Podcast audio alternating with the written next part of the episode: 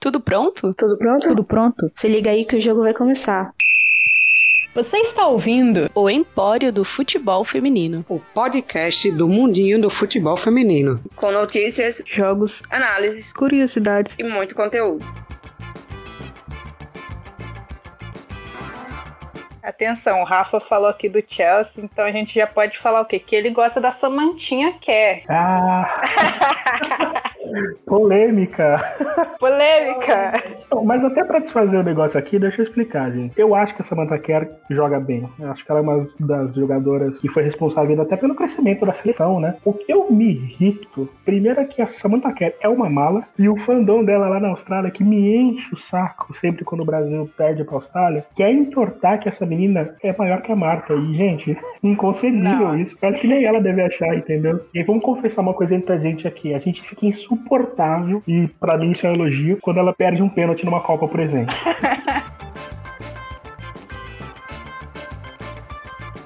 Obviamente está começando Empório do Futebol Feminino. Eu sou Raíssa Galdino e hoje com a presença da Rai, da Gabs e um convidado que eu vou apresentar por último, a gente vai comentar aí sobre o campeonato inglês. Bom dia, boa tarde, boa noite para quem está ouvindo. E aí, Raíssa? Salve, ouvintes. Salve, meninas, nosso convidado especial. Vamos falar de campeonato inglês, uma das ligas mais competitivas atualmente no futebol feminino. Ele está voltando aí, vamos ver o que, que vai dar. Oi, oi, gente. Meu nome é Gabriela Pellegrini. Vim aqui para integrar a equipe do Empório. E vamos que vamos falar desse, desse campeonato que esse ano vai pegar fogo, né? E agora falando sobre o nosso convidado especial. É uma referência para mim, para o pessoal do Empório e para tantas outras páginas e pessoas que produzem para o futebol feminino. Ele é idealizador e editor editor-chefe do Planeta Futebol Feminino, apresentador do Central PFF na Central 3, comentou o Minute Passe na ESPN e é nosso ídolo máximo no mundinho do futebol feminino. Que honra ter você aqui, Rafa Alves. Eu que agradeço, gente. É um prazer enorme. Obrigado pelo carinho. Nem sei se mereço tanto, fico até com as pernas tremendo, viu, gente? Pelo amor de Deus. Adorei o convite. É uma conquista excelente que venham mais anos também. E o campeonato inglês, olha, a gente tem muita coisa boa para falar desse campeonato e está caminhando para ser o principal torneio no mundo, viu? A gente pode falar bastante sobre isso ainda. Esse campeonato que eu acho que deu uma baita alavancada na temporada passada e como a Gabi disse que agora vai crescer mais e mais. Eu acho que até em público, né? Sem falar da facilidade, né? Nossa, ter algumas das transmissões. Muito mais fácil do que ter que sair procurar o link no Twitter.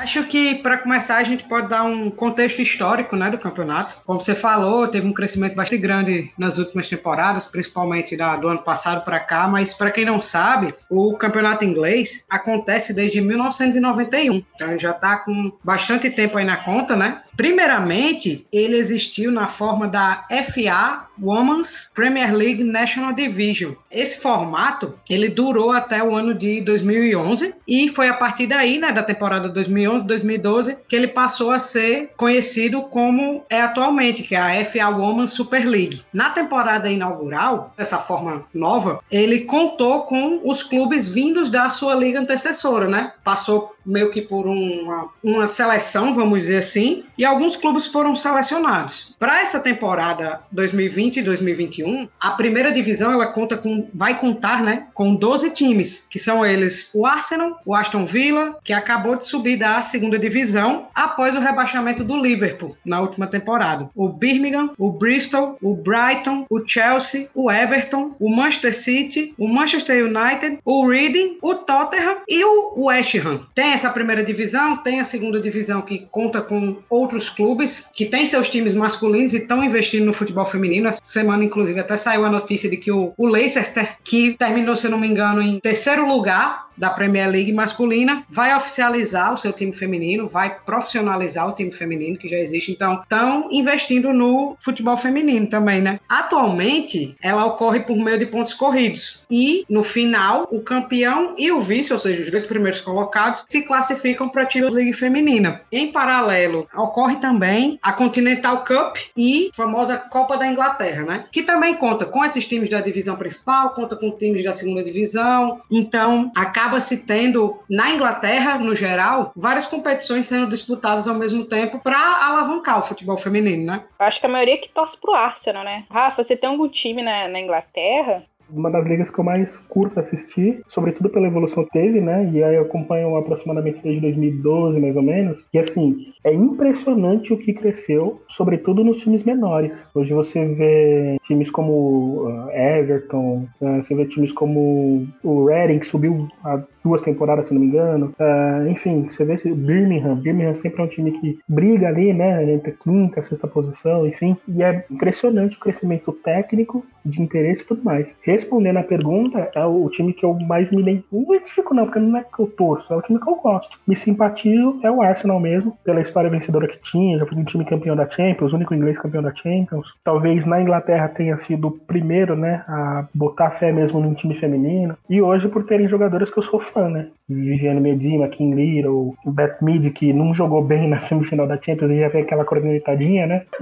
Mas eu gosto dela também. Enfim, é um time que eu acho simpático da Inglaterra. Embora eu gosto do Tottenham, eu gosto do, do Chelsea, o Chelsea eu acho bem legal. Um time jovem, rápido, tem sido treinado pela Emma Rice também, é, mas eu gosto mais do Arsenal mesmo. O Arsenal é o time mais vencedor da Inglaterra. Meu querido Arsenal, juntamente com a Raíssa e com a Amanda, nosso time querido. Além de ser o único time inglês campeão da Champions League temporada 2006 2007. National Division, que foi o primeiro formato. O Arsenal tem 12 títulos. Charlton tem 3 títulos. Doncaster, 2 títulos. Sunderland, 2 títulos também. Por acaso foi o último campeão. Primeiro formato para formato atual. O Everton tem um título. E o Fulham também um título. Já da Super League, que é o formato atual, o Arsenal tem 3. Chelsea, o atual campeão, também tem 3. Liverpool tem 2. E o Manchester City, 1. Um. Já a Continental Cup, que é a Copa da Liga, o Arsenal segue na frente com cinco títulos, Manchester City, três títulos, Chelsea, um, e foi o último campeão da Copa da Liga.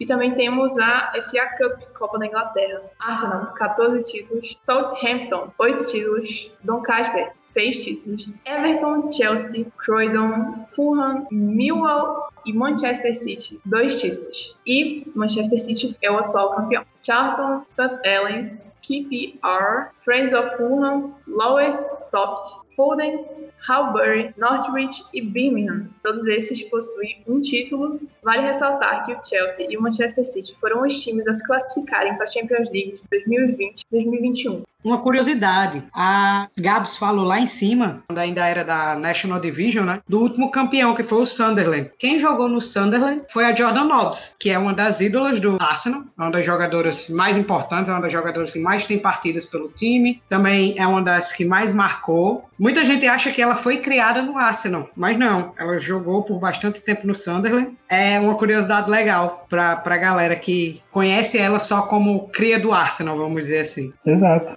Então, agora que a gente já deu um contexto histórico, né, do campeonato inglês, vocês devem estar se perguntando por que, que a gente está insistindo tanto que a, a, liga, que o campeonato inglês tem esse destaque tão grande na modalidade, né? O que que acontece? Ao longo dos anos, a liga ela vem tendo um considerável aumento no nível técnico e, consequentemente, isso leva a uma atratividade maior, tanto por parte dos jogadores, da torcida, na última Copa do Mundo, a, a FA, né, que é como ela é conhecida, a Liga Inglesa, ela teve 48 jogadores da Liga convocadas ela só ficou atrás da NWSL, que teve 58. E a gente considera que 23 eram só da seleção americana, né? Você ter 48 jogadoras da sua liga convocadas para a Copa do Mundo, você mostra que aquela liga ela tá um nível técnico muito bom. E também houve um crescimento significativo no engajamento, tanto por parte dos clubes, por parte das grandes marcas. Isso se deve bastante ao fato de atualmente o calendário do futebol feminino ele está em acordo com o masculino. Ou seja, os jogos da FA, eles não caem nos mesmos dias e horários da Premier League. Aí acaba se criando um hábito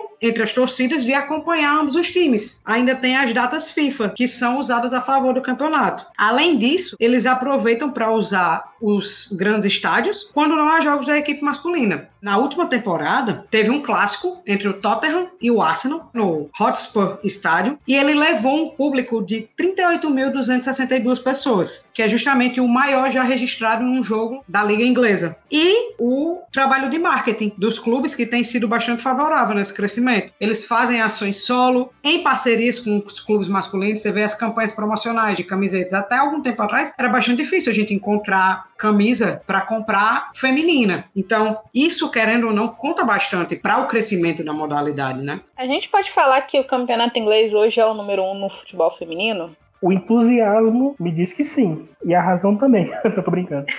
Eu, eu acho sim, eu tô propenso a acreditar que sim. Por quê? Como que a gente define uma grande liga, né? Pela questão técnica, pelo que ela agrega no futebol do país, né, para a seleção, pelo acolhimento que ela tem de torcedores e da mídia. E, e hoje a Liga Inglesa tem tudo isso. Até pode falar que a NWSL também tem tudo isso. Só que em termos de qualidade de jogo, eu tenho visto uma melhora mais acentuada na WSL em menos tempo. Eu lembro que a gente via jogos há 3, 4 anos já eram emocionantes, porque né, você tinha aquela alternância de, de resultado, você tinha o Chelsea já aparecendo mais, você tinha o Arsenal aparecendo, o Liverpool até brigava um pouquinho na época. Liverpool que abandonou a modalidade, né? Um destaque positivo e ao mesmo tempo negativo para o Liverpool. O Liverpool foi a primeira equipe e uma das primeiras na Europa, que eu lembre, que apostou em ter um, um patrocínio exclusivo para o futebol feminino, que foi a Avon na época. E aí, né, o presidentezinho lá, né, o senhor presidentezinho do Liverpool, jogou tudo por água abaixo, e aí o Liverpool, o time feminino hoje está na segunda divisão. Mas falando da liga em si, acho que sim, acho que hoje a liga, se não é a melhor do mundo, é o exemplo a ser seguido. E prestem atenção na audiência. O jogo que teve mais de 35 mil pessoas no estádio.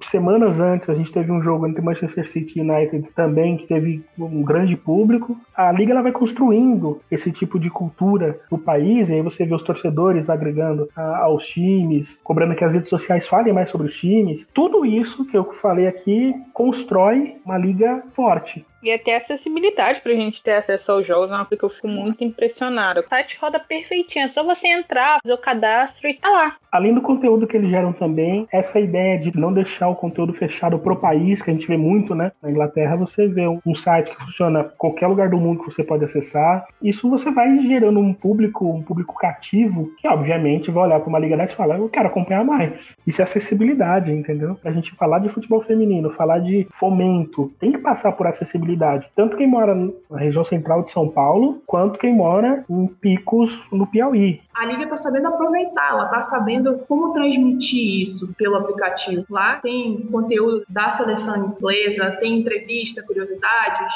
a fim de realmente atrair o público. E não tem como a gente falar do campeonato inglês sem falar na própria seleção inglesa, né? Nas leoas, como são conhecidas, elas também sofreram com leis de proibição do futebol feminino, né? Lá, a Associação de Futebol Feminino, ela só foi fundada em 1969 e apenas três anos depois, ou seja, em 1972, foi retirada a proibição de prática do futebol feminino nos estádios. Porém, foi apenas em 1984 que elas fizeram a primeira partida oficial. Foi justamente num um jogo da Euro. Antes disso, as seis edições de Copa do Mundo que tinham acontecido, elas tinham participado de três. O melhor resultado tinha sido um sexto lugar em 1995. Aí, com a Copa no Canadá, elas ganharam bronze após vencerem a Alemanha. Elas acabaram sendo colocadas no radar das grandes seleções do mundo. Na Copa de 2019, na campanha eliminatória, elas fizeram uma campanha perfeita. Ganharam todos os jogos com placares muito bons, até que chegou o momento momento delas, infelizmente, enfrentarem os Estados Unidos, né? A máquina Estados Unidos, e acabaram sendo eliminadas. E, posteriormente, né, perderam a disputa de terceiro lugar para a Suécia, que também é outra seleção que, que vem tendo um avanço bastante grande, né? O que a gente discutia muito no masculino, né? A Inglaterra tinha uma liga muito forte, ela tinha uma seleção muito forte porque tinha muito mais estrangeiros, né? Agora que a Inglaterra teve uma seleção que poderia chegar numa final, por exemplo. No feminino, isso é um pouco mais restrito, até porque né, existe até uma questão sobre limitação de estrangeira no no futebol inglês. E aí você fortalece mais a sua liga com as atletas domésticas. Você pega na, na Euro de 2017, por exemplo, a Inglaterra já é cotada como uma das favoritas, né? Junto com a França. E a gente tava falando de uma Alemanha que tinha sido oito vezes campeã da Europa. Em 2019 é a mesma coisa. Ela vai no mesmo caminho do crescimento do futebol inglês, enquanto liga, enquanto pelos clubes, base, é importante ressaltar a base também. A nível europeu, as inglesas têm dois vices significativos na Euro. O primeiro, em 1984, na primeira competição internacional da equipe, e outro em 2009. Na última edição, em 2017, as inglesas caíram nas semis para a atual campeã, a Holanda. Aí vocês podem se perguntar, qual a relação entre a seleção e a liga? As inglesas têm uma das melhores bases de futebol do mundo e muitas delas crescem disputando a Liga Nacional com notável destaque, antes de acabarem optando por ficar no país ou espalharem-se por outros grandes times europeus. A gente tem exemplos aí das seleções Inglaterra de base chegando próximo aí de bons resultados em mundiais de base, nos campeonatos europeus. Então, sim, a evolução da Inglaterra passa junto com esse crescimento doméstico. A gente vê casos de jogadores que saíram e, e acabam voltando. Eu acho que um exemplo que a gente pode até citar de agora, que, por exemplo, a Lucy Bronze, tudo indica que ela vai voltar na Inglaterra, depois de anos e anos no, sendo campeã com o Lyon na França. O contrato dela vai acabar e a opção dela foi de, vai ser, provavelmente, né, ainda não tem confirmação, mas vai ser de voltar para a Inglaterra. Então isso acaba mostrando também o quanto a liga é significativa para as jogadoras inglesas. Sim, bastante. E você citou o caso da, da Lucy Bronze, talvez seja o caso mais emblemático de uma atleta inglesa que se deu bem fora da Inglaterra, né? Essa Inglaterra que a gente vê hoje, ela é fruto de um trabalho de tudo que a gente sempre fala, sempre apoia, quando a gente fala do Brasil, por exemplo. Trabalho de base, fortalecimento da liga, é fomento do interesse, e a gente está vendo o resultado aí da Inglaterra. Na minha opinião, hoje é a melhor liga do mundo, e é uma das seleções que, quando entrar numa competição, ela vai entrar com, com destaque. Apesar desse crescimento, nos últimos jogos que tiveram oficiais antes da pausa pela pandemia, tudo isso, a gente viu uma seleção inglesa em crise, um pós-Copa em crise da seleção inglesa, e isso muita gente colocou, vamos dizer assim, na conta do Phil Neville, treinador da equipe, mas que já foi anunciada a saída e eles já anunciaram uma técnica que disputou para melhor técnica do mundo, perdeu para Jill Ellis dos Estados Unidos, né? Porque afinal ganhou Copa e tal, mas que é a Sarina Wigman da Holanda, né? Pode ser uma treinadora que com o elenco que a seleção inglesa tenha, faça elas continuarem subindo ainda mais, porque o elenco da seleção inglesa é muito bom. Sim, com certeza. Sobre esse período pós-Copa, né? E aí a gente vai colocar um monte de coisa na conta, inclusive as atrapalhadas do Phil Neville, individualmente algumas atletas que já não, não, estavam rendendo, não estavam rendendo, que se esperava muito, né? Se pegar o caso da Kirby, não estava rendendo, a maioria dos jogos na Copa ela foi reserva, a própria Nikita Paris que errava pênalti adoidado,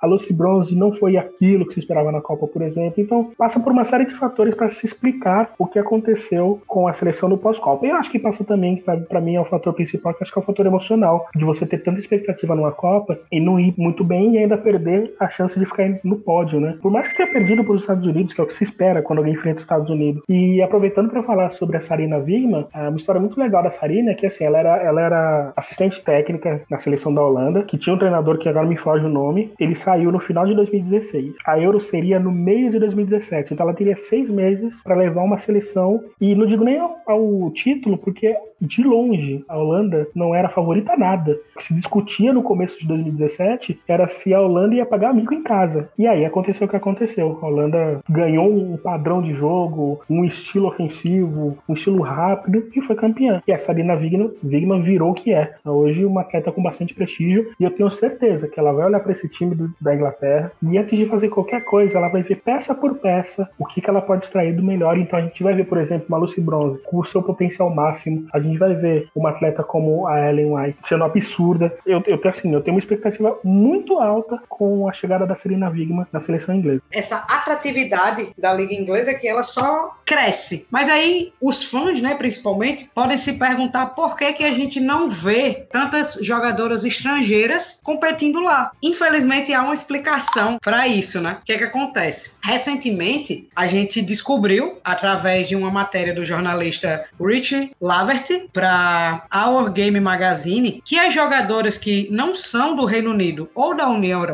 elas enfrentam algumas barreiras para jogar lá. Elas passam por um sistema que é baseado em pontos para permitir que os melhores talentos joguem na Inglaterra, mas que isso não seja uma desvantagem para jogadoras locais. Esse sistema ele é necessário para que essas jogadoras que vêm de fora elas possam tirar o visto de trabalho. A jogadora ela precisa ter jogado pela seleção principal do seu país pelo menos 75% das partidas competitivas que ela estivesse disponível para ser selecionada durante os dois anos anteriores à sua aplicação para jogar por algum time da WSL, né? As competições que contam como partidas competitivas para essa regra são aquelas principais, né? Os jogos da Copa da FIFA, as fases classificatórias, a Champions, os campeonatos da UEFA, os campeonatos das seleções africanas, da CONCACAF, da CONMEBOL e as Olimpíadas, né? Que no caso é só a final do torneio olímpico. E fora isso, o país da jogadora em questão, ele também precisa estar, em média, no top 40 do ranking da FIFA nos últimos dois anos. No caso das jogadoras que estavam lesionadas em partidas que contam para a regra, ela pode submeter uma prova de lesão para que essas partidas não sejam contadas quando eles forem fazer os cálculos de 75%. Curioso, essa regra ela também existe no futebol masculino e até 2015 era requerido os 75% de participação em jogos na seleção. Só que aí depois eles acabaram mudando, vale ressaltar que foi um documento que a gente achou da temporada 2019-2020, quando a gente tentou procurar documentos mais novos, infelizmente o site da federação ele estava fora do ar. E curioso, né? Também explica o fato de a gente nunca ter tido uma jogadora brasileira disputando o campeonato inglês. As australianas que principalmente as que jogavam na NWSL estão todas indo para lá e estão conseguindo passar por essa regra fácil, mas aí quando entra os Estados Unidos a gente já vê, vamos dizer assim, uma barradinha maior. Até pelo que a gente estava falando agora há pouco, né? Isso é uma garantia que a liga inglesa arrumou de fortalecer, de dar prioridade para o fortalecimento de suas atletas. A gente pode olhar de fora e falar que há um certo pedantismo por parte da Inglaterra, né? Mas de um certo modo eles estão se preservando a questão do fortalecimento do, do seu país para que possa ter uma liga mais forte, consequentemente uma seleção mais forte. E aí por isso que essas restrições. E aí você citou aí, né, o caso de australianos que estão indo, que atletas estão passando fases para ir, mas ainda é muito pouco. Esse ano que a gente vai, vai começar a ver um pouquinho aí atletas estrangeiras, mais atletas estrangeiras numa liga. Queria ver brasileiras também lá, né? Eu acho que foi o Rafa que mencionou que a Esther jogou. Isso, a Esther jogou uma temporada lá, 2013, 2014. Interessante, é algo que eu queria mais, tanto que a gente briga, ai Debinha, vai pra, vai pra Inglaterra, vai pra Europa. Sonha ver, tipo, as brasileiras nessas ligas, assim, porque querendo ou não, isso vai até refletir na nossa seleção. E a gente tá falando de um momento, querendo ou não, é pré-Olimpíada ainda, né? Então pra Debinha seria interessante. Eu acho que a liga inglesa combina com a Debinha, aliás. Essa uhum. coisa de, de rapidez, essa coisa de time de bastante correria, de bastante intensidade, geralmente ofensivo, como é o caso do Chelsea, né? O Chelsea é um time muito ofensivo. Pega a Ji Soyun de um lado, você pega a England do outro, e é um time que a gente brinca, né? Quando a gente joga videogame, é o time que tá com a setinha pra cima o tempo inteiro. Infelizmente para alguns, ou felizmente para outros, né? Tivemos aí o Chelsea campeão. Parabéns pelo título. Primeiro título bem expressivo da Sanker, que jogou o quê? Duas vezes? Apesar da Sanker, eu gostei. Apesar da Sanker.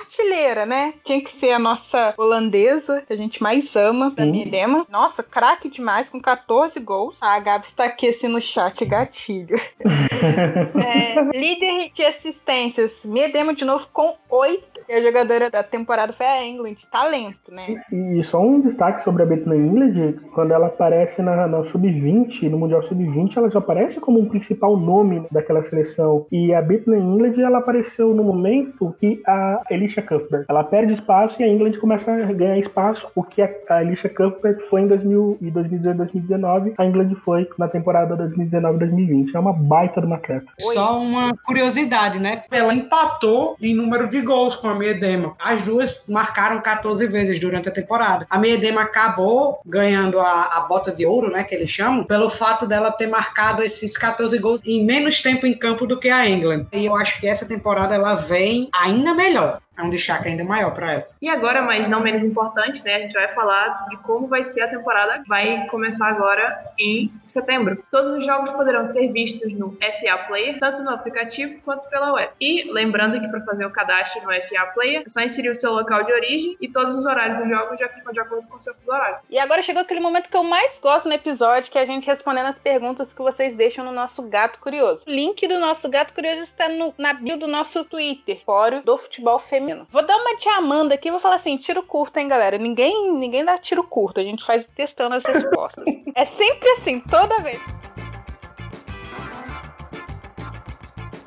Ó, a primeira pergunta aqui, eu tenho certeza certeza, mas eu tenho certeza que foi a Brenda que mandou. Quero uma análise sobre o time feminino do Manchester United, os destaques do elenco, a forma de jogar e o nível do treinador. Ele é um time muito novo, não só na idade das jogadoras, mas até na própria liga. Ele subiu para a primeira divisão, se eu não me engano, na temporada 2018-2019. É um time que está se encaixando, tem jogadoras muito boas, está trazendo mais, como a, a espanhola Ana Batley. Há esses boatos da vinda da Tobin e da Kristen, mas é um um time que tem muito para crescer. É um time para a gente ficar de olho nessa temporada de agora. Pode ser que a gente se surpreenda. Só um destaque rápido sobre a Casey Stone. Ela é uma das, das atletas que mais vestiram a camisa da seleção inglesa. Né? Ela tem muito prestígio no futebol inglês e quando foi anunciado né, que ela seria a treinadora, a internet na Inglaterra foi abaixo, né? E ela tem uma postura bastante ofensiva nos seus jogos, né? Ela tem atletas que ela sempre puxa buscar o melhor dela, sobretudo aquelas atletas do setor ofensivo. Eu gosto do, do, do trabalho dela e, como você disse, né? Dá pra esperar mais assim do, do United esse ano, sim. Vocês acham que o Arsenal continua disputando com o City, com o Chelsea? Acham que outro time além dos três podem disputar títulos? Eu acho que isso aí já responde um pouco, né? Futuro contra inglês, tá todo mundo levantando a taça. Pode entregar.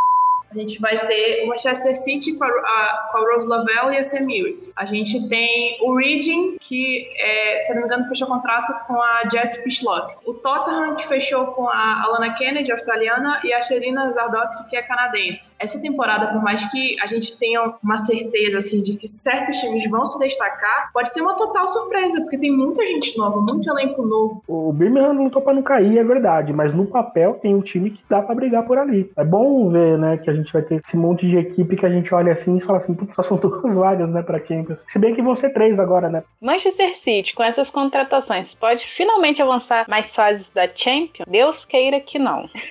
O mesmo falando, Deus queira que não. Tá um timaço. Quando a gente olha para o elenco, o City ele é muito poderoso, né? Quando a gente olha para os números, para futebol, segue sendo, né? Foi vice-campeão do campeonato, né, na, na temporada passada, mas eles têm que trabalhar, acho que às vezes até questão psicológica, né? Já vem dessas eliminações constantes. E outra, né? Se teria um lugar melhor para Rose Lavelle jogar hoje, um desses times para mim seria o City, justamente por ter esse, esse espaço no meio-campo de criatividade para ela poder atuar e imaginando que ela seja titular, claro. Vai ser bom para ela. As próximas aqui no Gato Curioso é o pessoal elogiando a nossa cobertura Champions, é, gente me pedindo pra zicar o Lyon.